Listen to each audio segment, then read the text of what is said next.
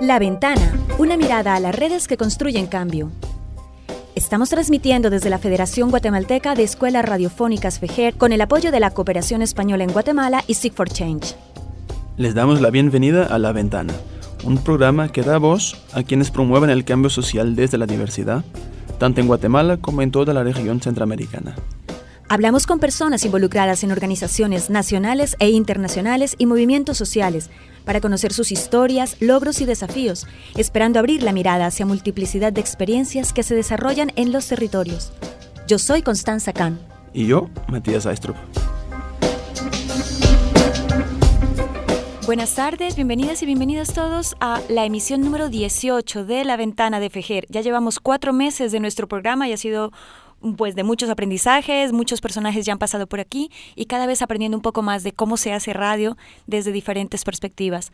Nuestros temas para hoy, el rol de las universidades en el desarrollo territorial, con un invitado muy especial desde eh, Chiquimula, es Kunori de la USAC. También tendremos una entrevista, con eh, Adolfo Suárez de la Mancomunidad Copan Chortí, que nos va a hablar sobre los principales retos que enfrenta la región Chortí también en el departamento de Chiquimula. Y contaremos también con una experiencia local de reducción de la desnutrición crónica liderada desde una municipalidad. Es una muestra de que sí se puede cuando hay voluntad política. Por fin tenemos un invitado desde España que nos va a hablar sobre qué es el comercio justo. Y para los que no escuchen todo el programa, no se olviden que nos pueden encontrar en redes sociales Facebook, tenemos La Ventana Ferrer, o pueden escuchar los programas en cualquier momento en Spotify o en www.anchor.fm diagonal La Ventana. Bienvenidos y bienvenidas a un programa más. La universidad pública ha sido protagonista en el último mes en Guatemala debido a las protestas del estudiantado en rechazo a una serie de medidas que, según los manifestantes, ponen en riesgo el carácter público de este centro académico, tales como los planes de seguridad, el incremento en el costo de algunos programas o trámites, esto junto con la desfinanciación estructural que existe y muchos temores que surgen en torno a una posible privatización de la educación.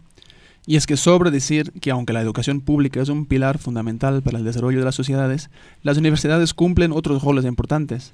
Las universidades llevan también a cabo procesos de investigación que permiten generar conocimiento, que por su vez permite avances en el sector público, pero también en el sector privado y en los procesos de desarrollo. Así, en cualquier país del mundo es fundamental tener universidades dinámicas y cercanas con vínculos a la sociedad que posibilitan acceso a la educación, formación de técnicos y profesionales, creación de conocimiento y generación de oportunidades para las personas y las regiones en que están insertadas las universidades. Pese a esa premisa, en muchos países de América Latina las universidades públicas se enfrentan a una constante desfinanciación por parte del Estado y a una pérdida de su capacidad de albergar a gran cantidad de estudiantes que buscan ingresar a estos centros educativos y el debilitamiento de la investigación por falta de recursos. Hoy tenemos con nosotros a Horacio Estrada del CUNORI, el Centro Universitario del Oriente, que es una unidad académica de la Universidad San Carlos en el oriente de Guatemala. CUNORI, como se le conoce, fue fundada en 1977, tiene sede en la ciudad de Chiquimula y una cobertura eh, de los departamentos del Progreso, Elizabal, Zacapa y Chiquimula. Por ende, es un actor de gran relevancia en la generación de conocimiento, investigación y educación y en general en la apuesta por un desarrollo integral en este territorio. Horacio, buenas tardes y muchas gracias por participar en La Ventana. Buenas tardes, Matías. Es un placer para mí estar en La Ventana y gracias por la invitación. Empezaríamos por preguntarle si nos puede explicar cuáles son las principales líneas de investigación que se desarrollan en el CUNORI. Bueno, eh, en realidad el CUNORI actualmente está intentando fortalecer o consolidar un instituto de investigación que, digamos, haga que tengamos una agenda de investigación unificada como centro universitario. Eh, hoy día todavía cada una de las de las carreras que se imparten en el CUNORI tiene sus propias líneas. Sin embargo, en el trabajo que se ha hecho recientemente se ha intentado unificar esas líneas. Entonces, de manera general, como centro de investigación, el CUNORI está trabajando en líneas eh, relacionadas al tema social, ya que tenemos carreras relacionadas a, a, esta área en el tema ambiental, en el tema salud y principalmente eh, carreras o, perdón, líneas de investigación relacionadas al, al tema de desarrollo tanto agrícola como pecuario, que digamos son las líneas que, que más impulsa el CUNORI, y las líneas más recientes son las líneas de desarrollo tecnológico que están relacionadas a las carreras de, de ingeniería mm, civil y ingeniería en sistemas. Digamos, así en términos generales, esas serían las líneas principales de CUNORI especificando que bajo el nombre de esas líneas pues tenemos una cantidad grande de temas de investigación que, que se han ido desarrollando en los en los últimos años y nuevos temas que, que se están tratando de introducir a las líneas que hoy en día tenemos. Horacio, ¿cuántos estudiantes están actualmente vinculados con CUNORI en ese territorio? Ahorita tenemos un poquito más de 5.000 estudiantes, 5.233 está más o menos el, el número que son estudiantes activos. Estudiantes activos llamamos que están, digamos, matriculados para, en este caso, el ciclo 2019, eh, tanto que están cursando alguna carrera dentro del pensum o que son estudiantes fuera de pensum que ya cerraron su carrera pero que están desarrollando algún proceso de su trabajo de graduación. Más o menos un poquito más de, de 5.230 estudiantes. Hablábamos que una de las dificultades que afronta ese territorio es eh, la falta de acceso a educación. Eh, ¿Cuáles son los desafíos o los retos que tiene el CUNORI para poder ampliar esa cobertura en cantidad y en calidad para más jóvenes de esta región? Bueno, una de las de las cosas que vemos nosotros como, como centro universitario de, mayor limitación es el tema de la ubicación geográfica. Eh, Cunori, de hecho, eh, digamos, esta cantidad de estudiantes la, la tiene en tres eh, sedes. La sede central, que es el, la que ya se mencionaba en Cunori, en Chiquimula, pero también se tiene una sede en Estipulas, y otra sede en Jocotán. Precisamente porque la limitante es que los estudiantes puedan trasladarse a, la sede central de Cunori.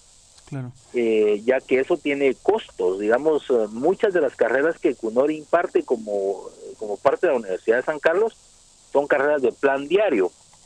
Y la dificultad de movilizarse entre un municipio y otro eh, hace que muchas veces requiera que el estudiante se traslade a vivir a la ciudad de Chiquimula y eso tiene costos pues de hospedaje, de alimentación y, y, otro tipo de costos y entonces eso a pesar de que la universidad es la universidad estatal y, y es la universidad más barata que tenemos en no solo en el, en el oriente sino que en todo Guatemala eh, incremente los costos por el tema de, de transporte, el tema de vivienda, y alimentación.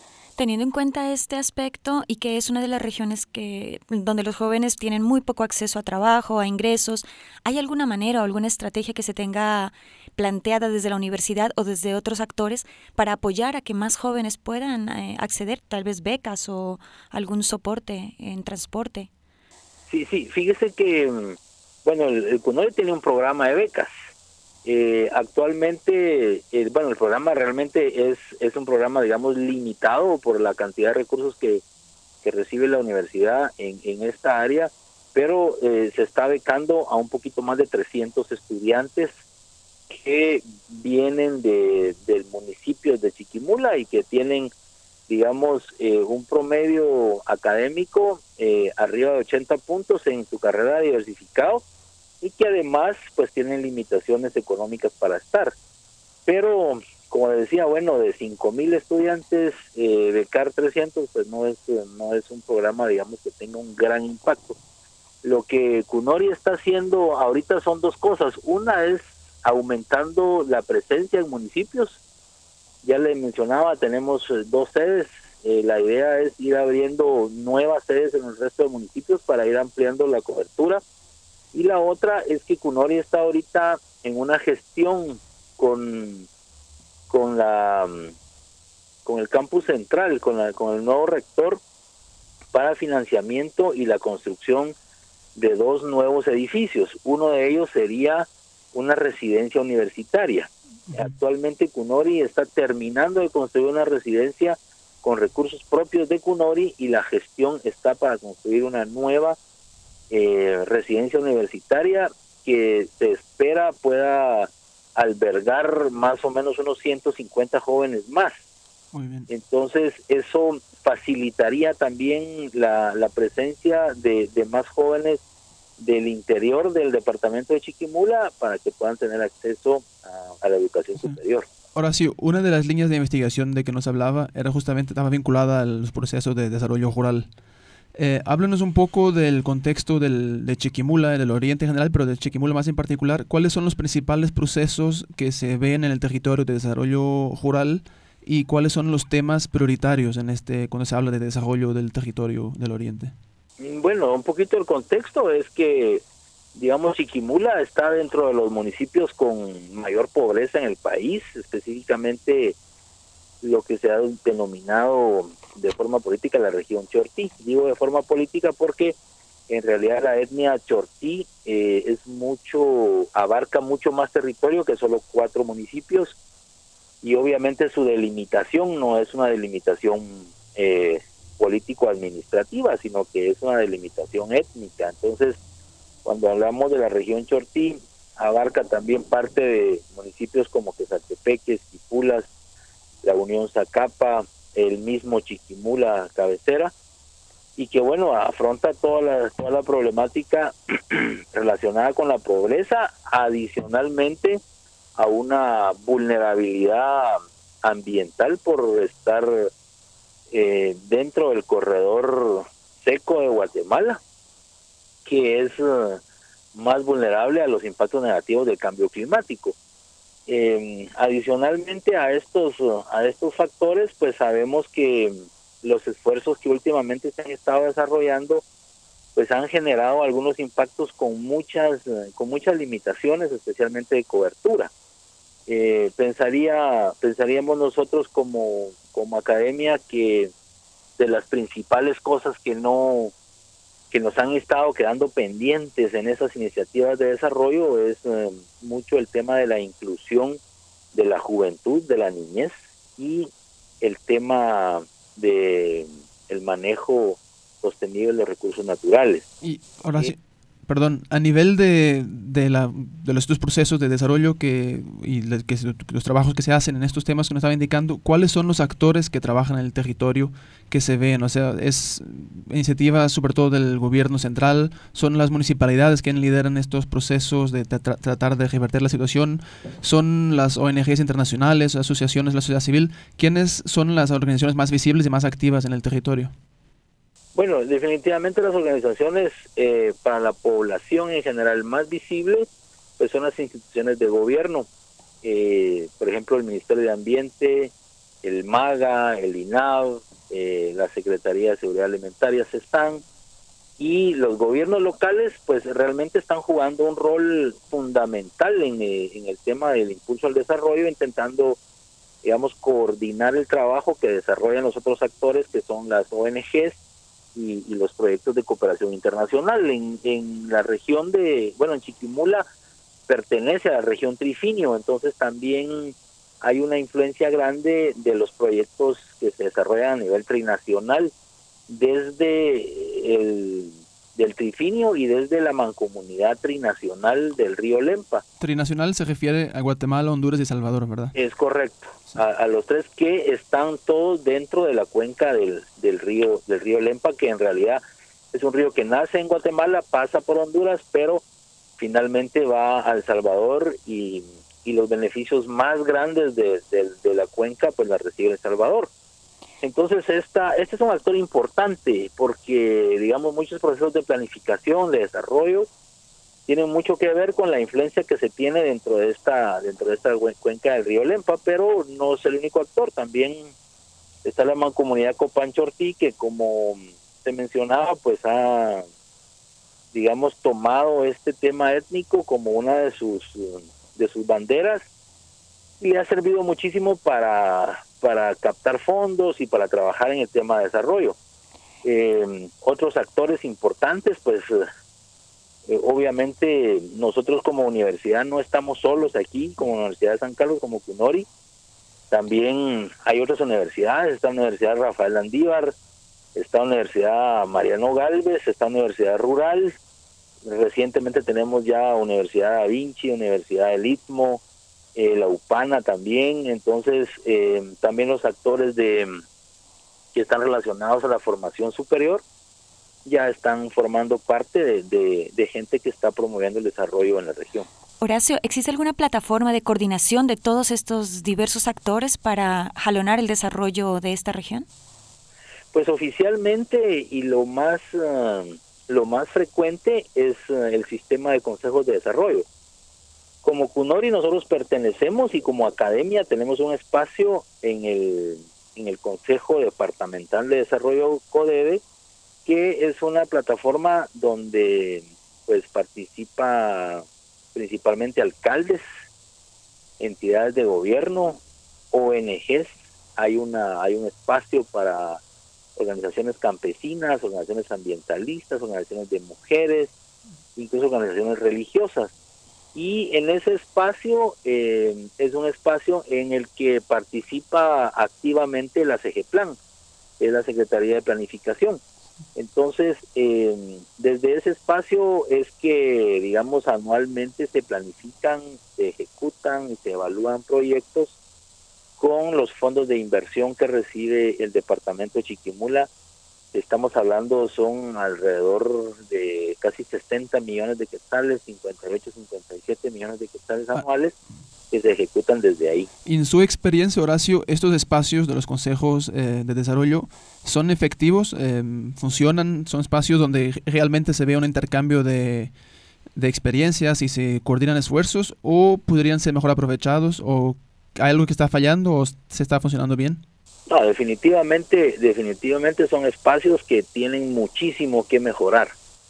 Eh, no podemos decir que son espacios que no que no están funcionando, que no son útiles, definitivamente son útiles, pero eh, como todo aquí en nuestro país necesita muchísima mejora. Una de las cosas que nosotros uh, hemos identificado y hemos eh, puesto sobre la mesa es que teóricamente el sistema de consejos de desarrollo es, uh, es, es recoger la demanda desde las comunidades a través de los consejos comunitarios de desarrollo COCODES em, que deberían de subir a nivel del municipio que es el COMUDE el consejo municipal y luego ser discutidos. Sin embargo pues en esas distintas escalas resulta que los proyectos van cambiando principalmente por la influencia política que tenemos eh, con los alcaldes, con los gobernadores, con los diputados, y entonces vemos que mm, finalmente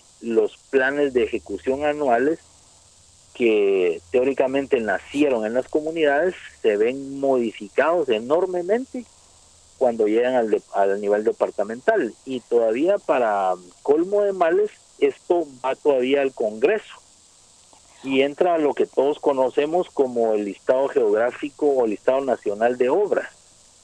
Horacio, eh, Ahí todavía lo modifican los diputados. Y en, en este sentido, ¿cuál es el rol que ejerce la academia en estos procesos de desarrollo territorial? ¿Qué tipo de contribuciones hace?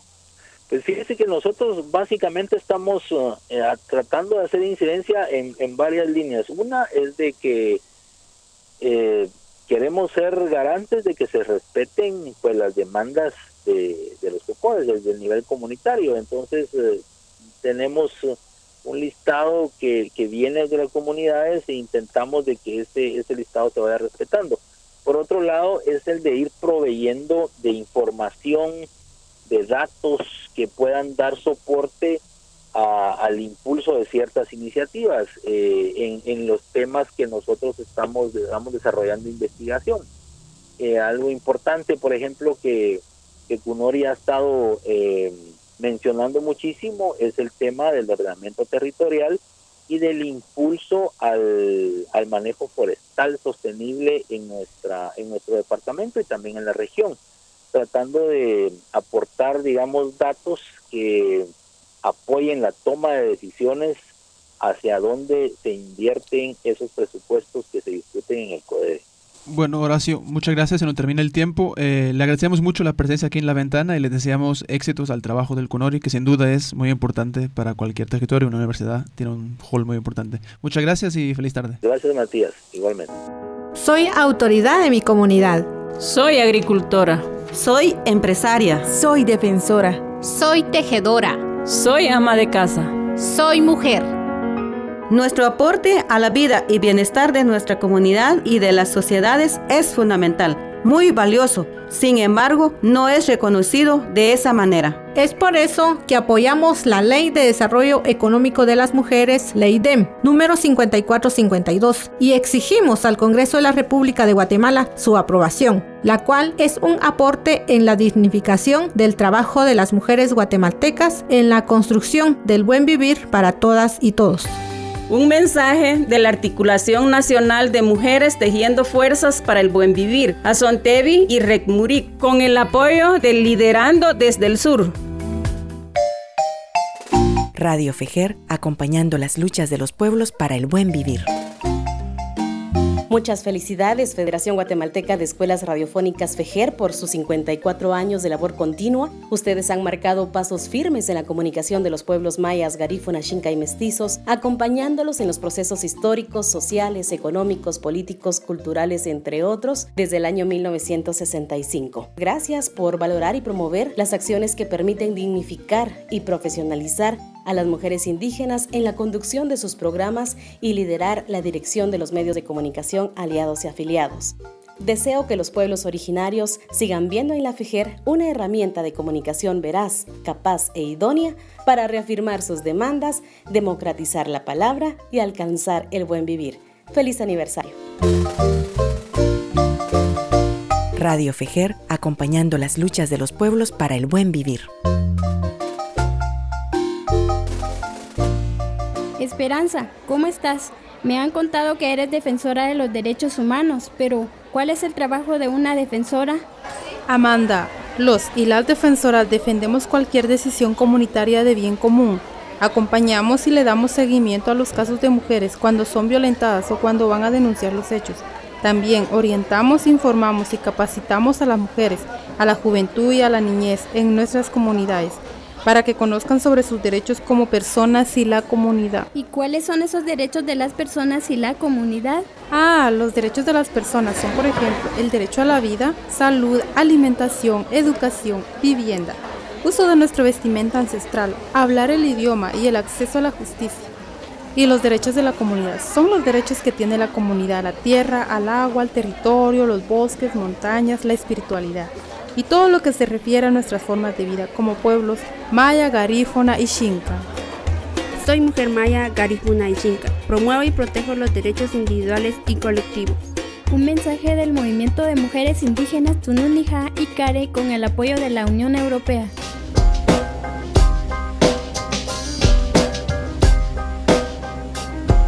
En el programa 16 les hablamos de la región Chortí, el pueblo Chortí y la Asociación Nuevo Día. Otra de las organizaciones que trabaja en este territorio es la Mancomunidad Copán Chortí. Esta estructura fue creada en el año 2002 por las cuatro municipalidades de la región Chortí, que buscaban así tener una coordinación intermunicipal para promover el desarrollo integral de este territorio. Con nosotros tenemos a Adolfo Vázquez de la Mancomunidad Copán Chortí. La región Chortí es conocida por los altos índices de pobreza y desnutrición, pese a que ha tenido una atención especial por parte de gobiernos y de la cooperación internacional a lo largo de las últimas décadas. Bienvenido, Adolfo Vázquez. Gracias por aceptar nuestra invitación. Muchas gracias a ustedes. Adolfo, em, teniendo en cuenta que justamente tantas organizaciones han trabajado en, en la región Chortí en las últimas décadas, ¿Cuál apuntaría usted como las principales barreras que hay al desarrollo en este territorio rural?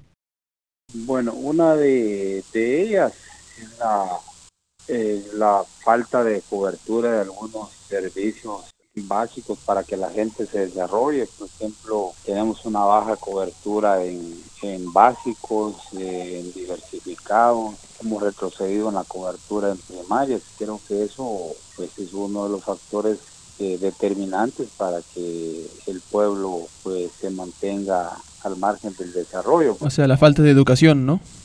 La falta de educación porque a pesar de que tenemos datos que la cobertura de básicos, por ejemplo, está arriba del 40%, pero la, la metodología, digamos, que se está utilizando para formar a la juventud, eh, pues yo, yo no soy pedagogo, pero pero cuando me llegan ya el producto final, por ejemplo, que tengo que contratar a algún joven, veo sus falencias, ¿verdad? Yo no voy a descalificar a, a ninguno de los dos, eh, eh, eh, digamos, sistemas que hay, que son las mujeres y que son los, los las telesecundarias, pero sí puedo puedo medir el, cuando ya me toca, tengo que ver, trabajar con algunos jóvenes, veo sus, sus falencias en, un montón de, de temas, entonces podemos decir que la, la, a pesar de que hay cobertura, digamos, en, el tema de básicos,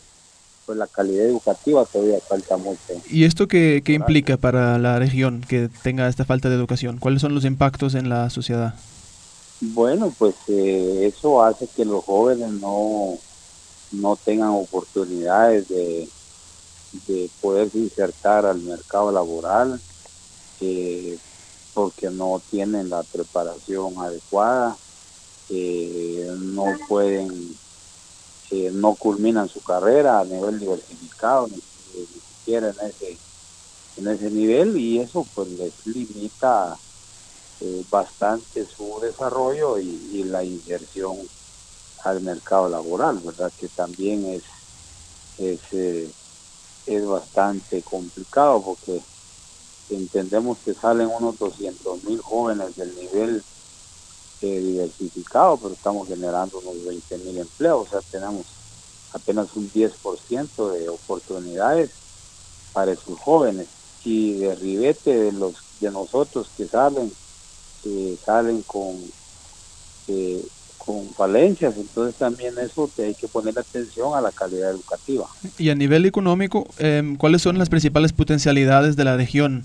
Uno tendría la impresión desde fuera que el principal mm, potencial económico es la agricultura. ¿Es así? ¿Y qué es lo que funciona y qué es lo que está fallando a nivel de desarrollo de la agricultura?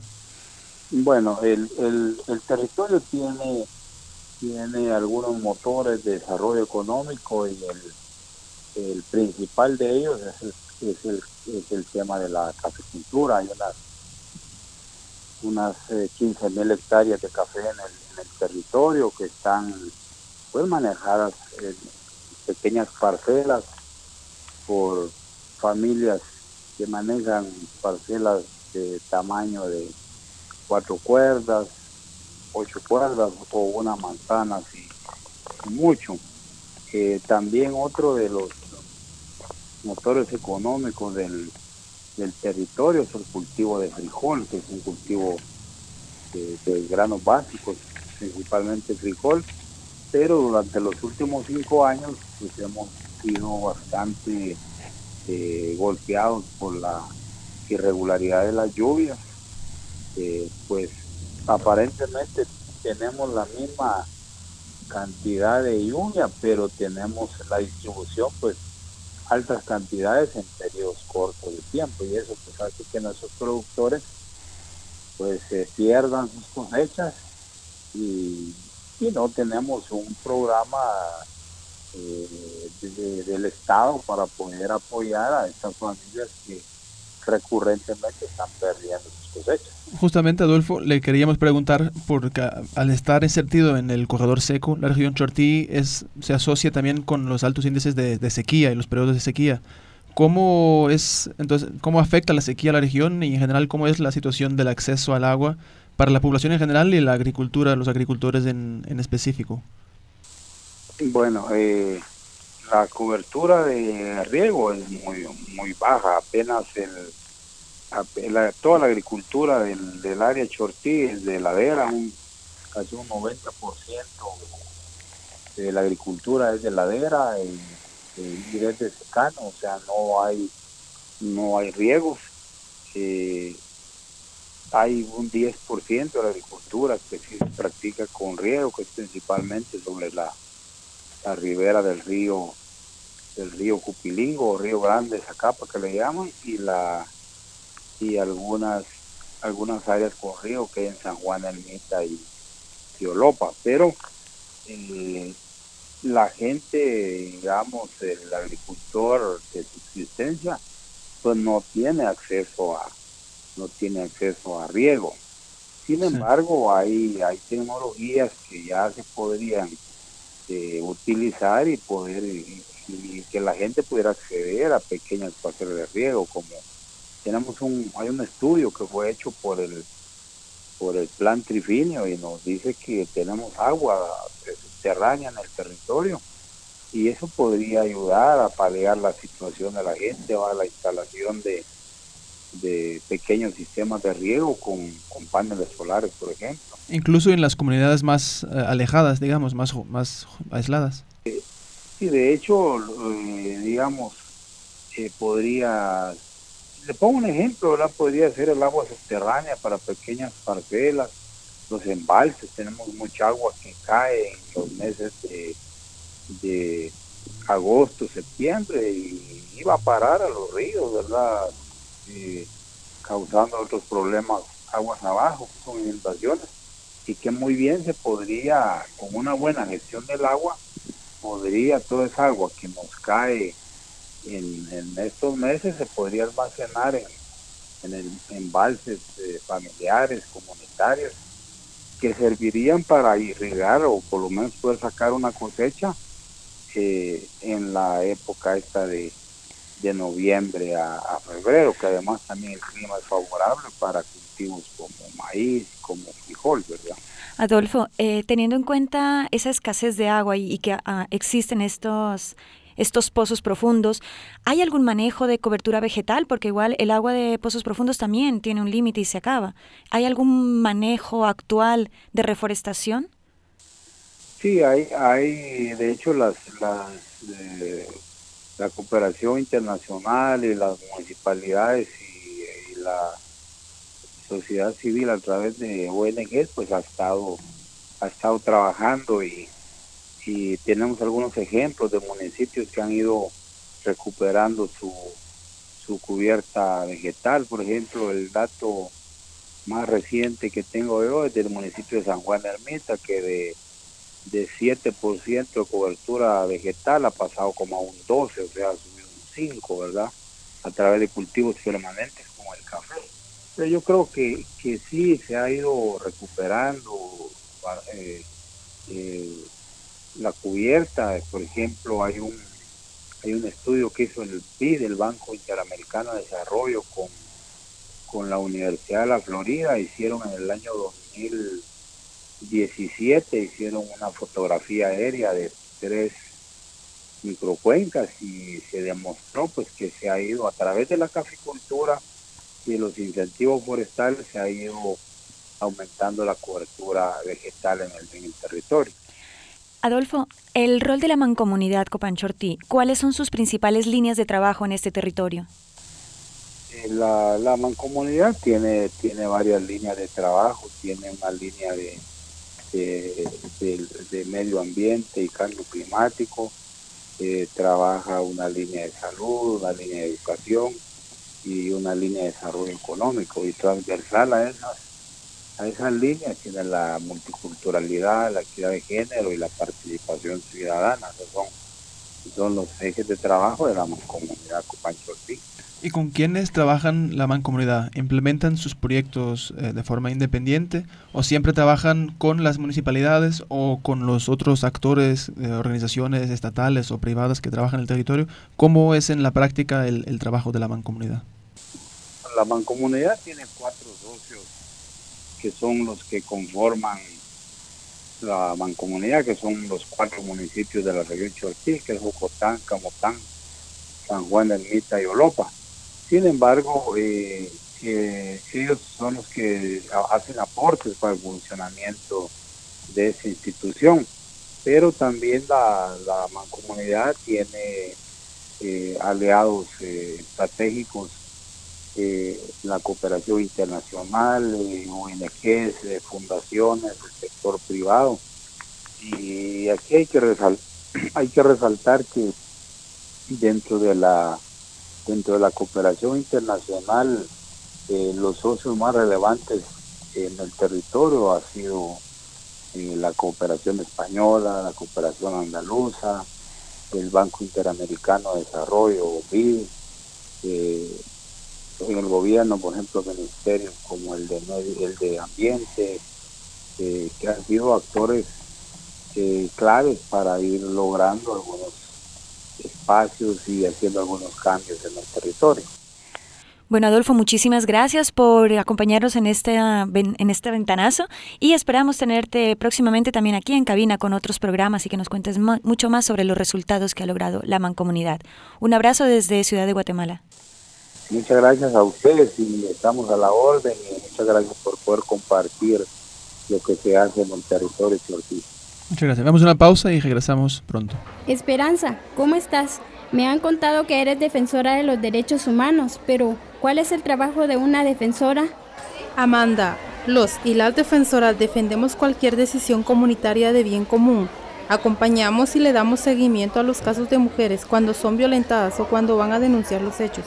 También orientamos, informamos y capacitamos a las mujeres, a la juventud y a la niñez en nuestras comunidades para que conozcan sobre sus derechos como personas y la comunidad. ¿Y cuáles son esos derechos de las personas y la comunidad? Ah, los derechos de las personas son, por ejemplo, el derecho a la vida, salud, alimentación, educación, vivienda, uso de nuestra vestimenta ancestral, hablar el idioma y el acceso a la justicia. Y los derechos de la comunidad son los derechos que tiene la comunidad a la tierra, al agua, al territorio, los bosques, montañas, la espiritualidad y todo lo que se refiere a nuestras formas de vida como pueblos maya, garífona y xinca. Soy mujer maya, garífuna y xinca. Promuevo y protejo los derechos individuales y colectivos. Un mensaje del movimiento de mujeres indígenas Tununija y Care con el apoyo de la Unión Europea. Radio Fejer acompañando las luchas de los pueblos para el buen vivir. Muchas felicidades, Federación Guatemalteca de Escuelas Radiofónicas FEJER, por sus 54 años de labor continua. Ustedes han marcado pasos firmes en la comunicación de los pueblos mayas, garífuna, xinca y mestizos, acompañándolos en los procesos históricos, sociales, económicos, políticos, culturales, entre otros, desde el año 1965. Gracias por valorar y promover las acciones que permiten dignificar y profesionalizar a las mujeres indígenas en la conducción de sus programas y liderar la dirección de los medios de comunicación aliados y afiliados. Deseo que los pueblos originarios sigan viendo en la FIGER una herramienta de comunicación veraz, capaz e idónea para reafirmar sus demandas, democratizar la palabra y alcanzar el buen vivir. Feliz aniversario. Radio FEJER acompañando las luchas de los pueblos para el buen vivir.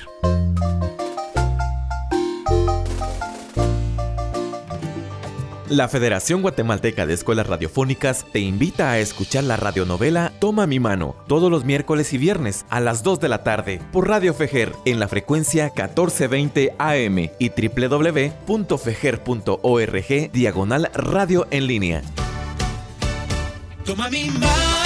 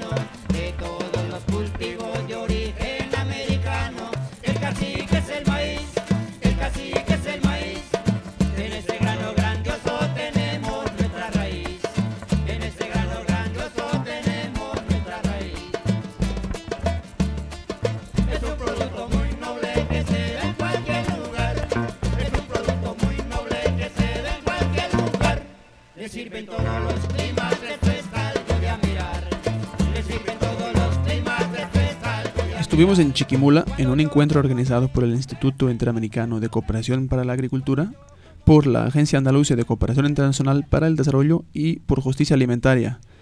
En este encuentro se convocó a organizaciones de cooperación internacional con el propósito de articular esfuerzos para fortalecer acciones que contribuyen al desarrollo local y la erradicación del hambre en esta región del oriente de Guatemala. En ese encuentro conocimos una experiencia liderada por un gobierno local, una municipalidad, que ha logrado la reducción de la desnutrición en el municipio, San Juan Ermita, partiendo de una decisión política que nos demuestra que sí es posible lograr resultados en la lucha contra el hambre en Guatemala. Escuchemos la entrevista que tuvimos con eh, Mario Lemos. Nos encontramos con Mario Lemos, él es el alcalde de San Juan Ermita, aquí en Chiquimula. Es uno de los pocos alcaldes que ha logrado resultados concretos con cifras de reducción de la desnutrición. Alcalde, cuéntenos sobre esa experiencia, cómo es que logró esa reducción. Bien, eh, primero hicimos un, un proyecto eh, técnicamente elaborado y científicamente sustentado. ¿Por qué digo esto? Porque lo elaboramos de, tal forma, eh, agarrando muchas cosas técnicas, pero también con el análisis estadístico para sustentarlo científicamente, con hipótesis, eh, con variables. Y así es como arrancamos con un diagnóstico, un barrido de talla y peso en, todas las aldeas y caseríos, casco urbanos, barrios. Y al final nos arrojó que teníamos 395 eh, niños menores de 2 años, 790 niños menores de 5 años, y de los cuales el 41.7% eh, padecía de nutrición crónica. Y ahí fue donde ya arrancamos, previamente habíamos elaborado un, ese, ese plan basado en las experiencias que leíamos de países como Chile y Perú.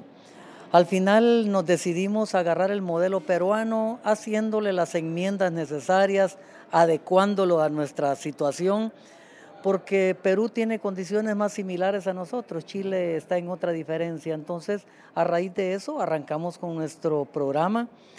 Eh, con la ilusión de, disminuir la desnutrición crónica, nos trazamos una meta de reducir el 12% prácticamente para tres años, porque nosotros arrancamos eh, con el proyecto ya en septiembre del 2016 y bueno, terminarlo a finales ahorita de este año 2019. Entonces serían tres años, mm, tres meses más o menos. Y gracias a Dios hemos ido avanzando. La primera lectura nos dio que reducíamos 1.3%. La segunda lectura reducíamos eh, ya 2.60 y la otra lectura pues ya bajamos a, a 34 7, o sea que teníamos ya 7 puntos ya de diferencia. Eh, la última lectura que nos correspondió en marzo hubo una confusión y entonces la dejamos para hacer un conteo ahorita en septiembre. Y yo espero con la ilusión, créame, de, estar ya como mínimo en 10% y, y decir que hemos eh, logrado una meta que se, que se la puso el gobierno central y de la cual lamentablemente nadie la trabajó, pero nosotros, gracias a Dios, creo que se puede decir que hemos tenido éxito porque trabajar solitos eh, eh, con, gobierno, pues solo el centro de salud nos apoyó y luego pues eh, cooperantes internacionales entre los cuales está Visión Mundial y la, la, Junta Andaluza de Cooperación Internacional, la Cooperación Andaluza, nos apoyaron bastante y otras eh, organizaciones que, que se han sumado, CRS que se sumó también. Entonces creo que los resultados para mí son bastante satisfactorios. ¿Cuáles son los factores que generan la desnutrición en su municipio? Bien, uno de los eh, errores grandes para mí a través de la historia es el asistencialismo. El mucho asistencialismo que ha provocado en nuestra región que se tengan mucha más cantidad de hijos. Eh, la gente se llena de hijos, tienen, tienen cinco, seis, ocho, nueve hijos porque saben que por cada hijo le van a dar dinero. Y la gente ya no quiere trabajar, no quiere hacer hijos. Ese, es un problema grande, el asistencialismo. A la gente hay que darle las herramientas para que produzcan y se desarrollen, pero no irles a repartir dinero ni bolsas de comida. Creo que la comida tiene que ser puntual para los niños que padecen desnutrición, no para repartirla entre la gente que no quiere trabajar. Eh, luego, eh, otra cosa importante es la calidad de, de, agua. Hay que trabajar bastante en la calidad de agua. Yo recuerdo cuando iniciamos nosotros, nuestro municipio tenía el 37% de los sistemas de agua clorados. Para el 2015 nosotros ya teníamos el 100% de los sistemas clorados, salvo tres comunidades que no teníamos agua por gravedad y en los cuales todavía estamos construyendo ya pozos para poder proveerle el vital líquido. Y la tercera función es esa asistencia primaria en salud, tratar de prevenir a las madres que, que están en su periodo de gestación para que no nazcan los niños con desnutrición y luego eh, esa, esa atención primaria proveyéndole de micronutrientes, micronutrientes principalmente a los niños.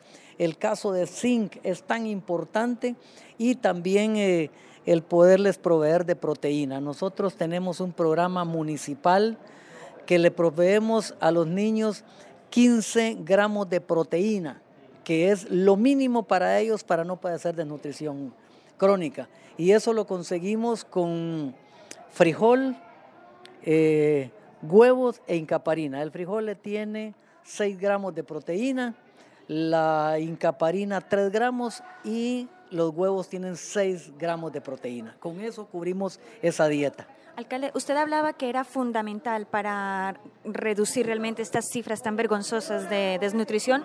Dos cosas, dijo, voluntad política y gobernanza. ¿Cómo lo llevó a cabo usted durante esa responsabilidad que tuvo estos cuatro años de gobierno? Bueno, primero es eh, crear credibilidad en la gente. Si yo soy una persona que doy credibilidad, que doy confianza, eh, muchos de las, eh, de las personas que van a llegar a mi municipio, aún los presidentes comunitarios, las lideresas comunitarias, los jefes de instituciones, los cooperantes, van a creer que, hay, hay un jefe edil que, que sí se preocupa eh, por satisfacer toda esa demanda y que, y que pone uno todo el deseo, toda la voluntad. Y entonces partiendo de esa credibilidad, es de juntar a todos los actores y, el que no quiere entrar, pues eh, es preferible quizás dejarlo solo por su lado, pero hay que hacerle llegar la información que si todos eh, concurrimos y nos, y nos dispersamos en diferentes comunidades, no va a pasar como el error de siempre, donde hay familias que reciben de un donante, reciben del otro, reciben del otro, y al final unas cuantas familias reciben toda la ayuda, que hasta les sobra para vender y, el resto de la persona se queda sin nada. Y lo otro es que la ayuda muchas veces solo la reparten politiqueramente y ese es un gran error. Eh, eh, yo desdichadamente pues eh, quizás no soy político, yo he sido más un técnico, sin embargo siempre creí que no hay que jugar con la salud máxima de los niños y yo dije que en mi periodo de gobierno los niños eran una prioridad y no los iba a poner a, tenerlos ahí solo porque eran de mi partido, eran del otro.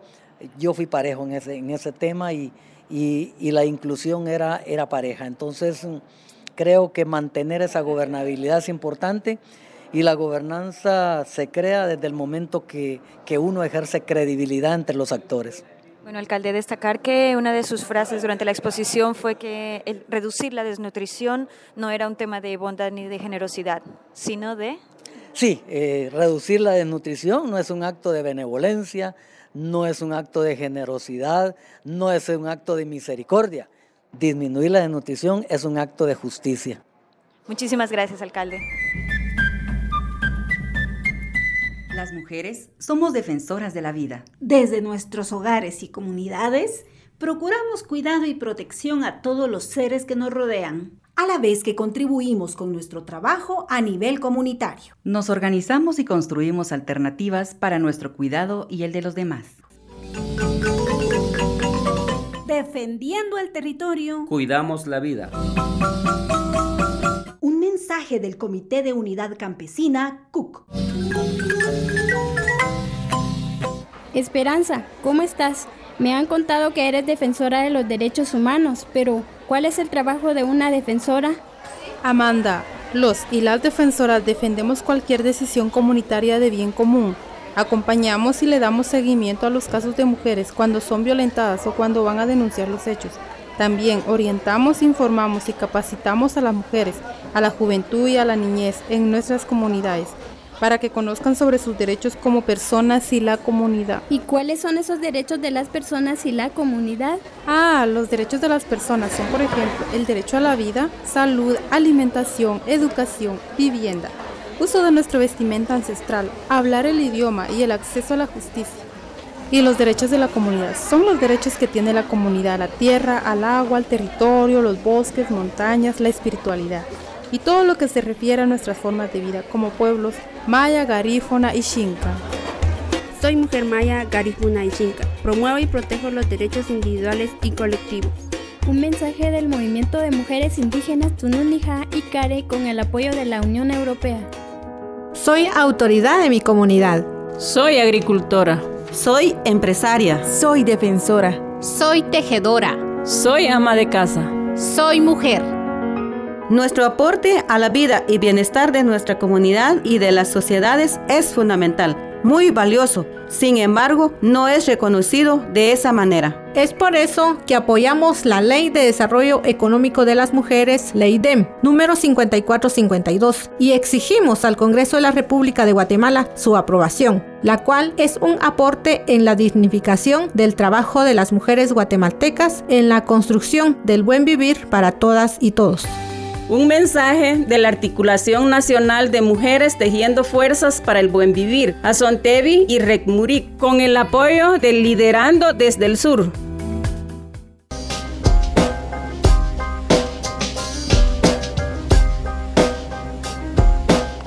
La semana anterior tuvimos la oportunidad de estar en el quinto encuentro nacional de comunicadoras y comunicadores indígenas, la comunicación comunitaria en la defensa de los territorios. Ahí pudimos contar con Pablo Sigüenza, quien planteó varios postulados en torno a la comunicación como una estrategia precisamente para la defensa del territorio y para el acceso a derechos de los pueblos indígenas. ¿Qué tal, Pablo? ¿Cómo estás? Bien, bien, gracias. Un saludo a todos ustedes. Pablo, eh, ¿Cuáles son esos pilares que, hacen de la comunicación eh, un fundamento, una estrategia para precisamente acceder a derechos? Bueno, para empezar pienso que la cuestión del imaginario eh, que nos mueve, yo hablaba en esa oportunidad que la tradición oral de los abuelos y abuelas mayas, eh, el libro sagrado de los quichés, el Popol Vuh, habla de que en el inicio de la creación no había nada más que la palabra entre los dioses. Eh, y entonces el fundamento para cualquier paso, para cualquier acción, es la palabra y el consenso. Eso es como la primer, el primer aprendizaje que nos, dejan, que nos deja la sabiduría de los abuelos y abuelas. Y entonces comunicar para la defensa del territorio implica partir de consensos que podamos lograr en, procesos como, este, como ese del, del quinto encuentro de comunicadores y comunicadores indígenas para entender que defender el territorio implica defender sí la madre tierra, pero la construcción que los pueblos hacen también con la madre tierra en ese lugar. Es decir, cuando defendemos el territorio estamos defendiéndonos a nosotros mismos, a la comunidad, a la familia, a la persona humana. Y en ese sentido, defender el territorio significa defender eh, los principios, las creencias, la cosmogonía, defender las formas de ser y estar en el mundo, la forma de producir, la forma de decidir, la forma de regular las relaciones cotidianas. Entonces, cuando defendemos el territorio no estamos pensando solo en el cuerpo de agua o solo en la montaña, sino estamos pensando en las características que le damos a ese cuerpo de agua que es sagrado, a ese cerro que es sagrado, y defendemos además nuestro estar y ser junto con ese cerro sagrado y ese cuerpo de agua. Y entonces, em, cuando planteamos estrategias de comunicación para ese tipo de buen vivir o como lo quisieras llamar, em, ¿qué exactamente son esas estrategias de comunicación? ¿Nos referimos a la comunicación entre nosotros como grupo? ¿Nos referimos a la comunicación hacia afuera? Eh, y, ¿Y qué mm, estrategias hay para lograr esa comunicación? Sí, yo pienso que están los dos niveles que estás planteando. Primero, el consenso entre nosotros para eh, ponernos de acuerdo en los mensajes que queremos plantear, ponernos de acuerdo en las estrategias que queremos utilizar, pero por sobre todo, efectivamente, utilizar la palabra como ese mecanismo de alerta ante dos cosas. Tenemos que comunicar esta ofensiva del capital en los territorios, que tiene ya, digamos, eh, en la fase neoliberal, ya 30 años en el país, pero que estos cuatro años que vienen de gobierno recién electo prometen más de lo mismo y más fuerte, es decir, mayor avance del dinero sobre la tierra y sobre la gente para explotarla. Y lo segundo que tenemos que comunicar, que creo que es la ventana de oportunidad, es decir, la, el nuevo horizonte que nos podríamos plantear, es comunicar las resistencias que implican la cotidianidad del buen vivir en nuestros territorios. Es decir, cómo producimos en armonía con la tierra. La gente lo sigue haciendo a pesar de todo el bombardeo de, del agronegocio, pero la gente sigue produciendo para comer y vivir dignamente y no para generar acumulación de ganancias. Entonces, por un lado, comunicar que hay una ofensiva del, del capital pero por el otro comunicar que hemos resistido, seguimos resistiendo y seguiremos resistiendo, y entonces hacer evidentes esas formas de resistencia que tenemos cotidianas. Cuando un comunicador o una comunicadora mmm, incursiona en estos temas de resistencia, de defensa de los derechos humanos, también carga sobre sí mismo una amenaza. Eh, Hemos visto históricamente que periodistas asesinados en, en, medio de conflicto o fuera del conflicto por informar. ¿Cómo hacer esta comunicación desde una perspectiva de colonial, eh, resisten de resistencia, pero también buscando esa seguridad para el comunicador y comunicadora? Sí, yo pienso que la misma gente nos va dando la pauta y las guías, la misma comunidad, digamos. En Horizonte, en Nuevo Horizonte donde estuvimos, eh, en el mensaje de bienvenida, eh, la maestra que nos dio la bienvenida se posicionó como una comunidad de pobres, con desarrollo humano, sí, porque han trabajado para eso, pero no quitan la identidad de saber que este, son populares, son pobres, son campesinos además, y que a partir de esa identidad fortalecida hacen lo que tienen que hacer para que su comunidad salga adelante. Entonces yo pienso que los comunicadores también tenemos que aprender a identificarnos, a tener una identidad fuerte de comunicadores populares, una identidad fuerte de comunicadores para la acción social, para la resistencia. Y a partir de ahí entonces tener una identidad colectiva que nos conjunte, generar estrategias de defensa, de autodefensa también, porque como decís vos, este, nuestra región latinoamericana es una de las regiones más peligrosas para el ejercicio del periodismo crítico, para el periodismo que evidencia este, los perjuicios del capital sobre los territorios y sobre la gente. Entonces yo pienso que mientras más seamos, mientras más se democratice la palabra, vamos a estar menos en el blanco efectivamente de la represión del capital. Hablabas en tu, tu, declaración aquí en el encuentro sobre la importancia o el rol de la comunicación para movilizar la población y construir movimientos. ¿Cómo exactamente eh, logra la comunicación eh, apoyar o promover la construcción de movimientos sociales? Y también en línea con la declaración de la compañera después de ti que habló sobre la tecnología para la promoción de las lenguas indígenas, ¿cómo ves tú la tecnología, las TICs como herramienta para apoyar en esta construcción de movimiento que planteabas tú? Sí, yo pienso que todos esos elementos que planteaste se enmarcan dentro de esto que llamaban hace 20, 25 años la batalla de ideas, la lucha por el imaginario, la lucha por lo que piensa la población. Y entonces la población está expuesta a miles de mentiras desde que nace hasta que se muere, digamos. Una de las mentiras más grandes para mí es creer que el nacionalismo, el nacionalismo es algo benéfico. Cuando te dicen que sos de un país y que no sos de otro, te están separando del hermano. Cuando a un salvadoreño le dicen que es salvadoreño y no guatemalteco, ya nos separaron, ¿verdad? Entonces la identidad, por ejemplo, más colectiva del latinoamericanismo o, ser mesoamericano nos puede acercar. Pero cómo com, combatimos esa idea que nos metieron en primero primaria, ¿verdad? De que el himno nacional de Guatemala es el más bonito del mundo después de la marsellesa. Cuando lo mismo le dicen a los colombianos, lo mismo le dicen a los salvadoreños, lo mismo le dicen a los ecuatorianos. Y es porque eh, la estrategia del poder es separarnos, ¿verdad? Entonces los comunicadores, la comunicación social, tiene que luchar contra esos imaginarios que separan y dividen a los pueblos y buscar imaginarios que nos conjunten. ¿Para qué? Para resistir en conjunto. Eh, en términos del uso de la comunicación, yo también estoy convencido de que eh, un buen uso de los medios de comunicación, de, los, de las herramientas y los instrumentos técnicos como la telefonía celular, permite que hoy hayan más eh, comunicadores sociales y comunitarios que hace 10 años en Guatemala. Yo decía en la ponencia también que la comunicación comunitaria a partir de estas herramientas tecnológicas hace que nosotros, por ejemplo, en, en, Ciudad de Guatemala estemos más rápidamente enterados de lo que pasa en los territorios, por los comunicadores comunitarios que por las grandes transnacionales o las grandes corporaciones nacionales de noticias. Y que las corporaciones nacionales de noticias a veces ya están utilizando los tweets o los mensajes de voz de la misma comunicación comunitaria para empezar a transmitir su noticia, aunque después manden a sus reporteros. Entonces somos más ágiles en eso. ¿Por qué? Porque estamos democratizando el uso de la tecnología y la palabra. Muy brevemente, para terminar, ¿nos pudieras comentar un poco sobre eh, la importancia de encuentros como el encuentro en que estuvimos? Eh, sobre, sobre qué fue el encuentro, qué se hizo y por qué es importante eh, para la promoción de la comunicación. Yo pienso que hay gente que piensa que hacer comunicación es algo difícil, más cuando la educación formal te dice que no tienes que hablar, que no tienes que interrumpir al profesor, que no tenés derecho a equivocarte cuando hablas. Y entonces se nos va eh, reduciendo la capacidad del habla y de la imaginación desde pequeños. Eh, yo pienso que estos encuentros eh, sirven para que la gente que está empezando vea que no, que no es cosa del otro mundo, sino es simplemente ejercer un derecho que se tiene también desde nacer. Y que hay un colectivo, que es este encuentro, en el que te ejercitas, para más encontrás pares que te apoyan en tu proceso. Es decir, yo no creo que aquí haya alguien que diga, ah, es que no sabes hablar, mejor no lo hagas.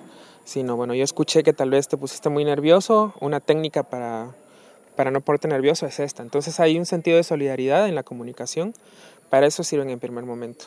Pero en segundo es para poner de acuerdo también discursos, como les decía, discursos que lleven a cambiar imaginarios sociales que transformen la realidad social, que motiven la acción política de las poblaciones.